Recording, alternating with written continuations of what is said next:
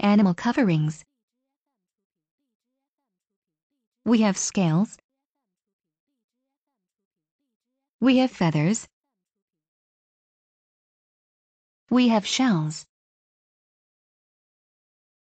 We have spines.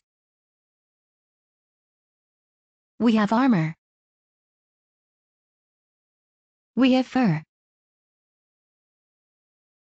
We have hair. We just have skin.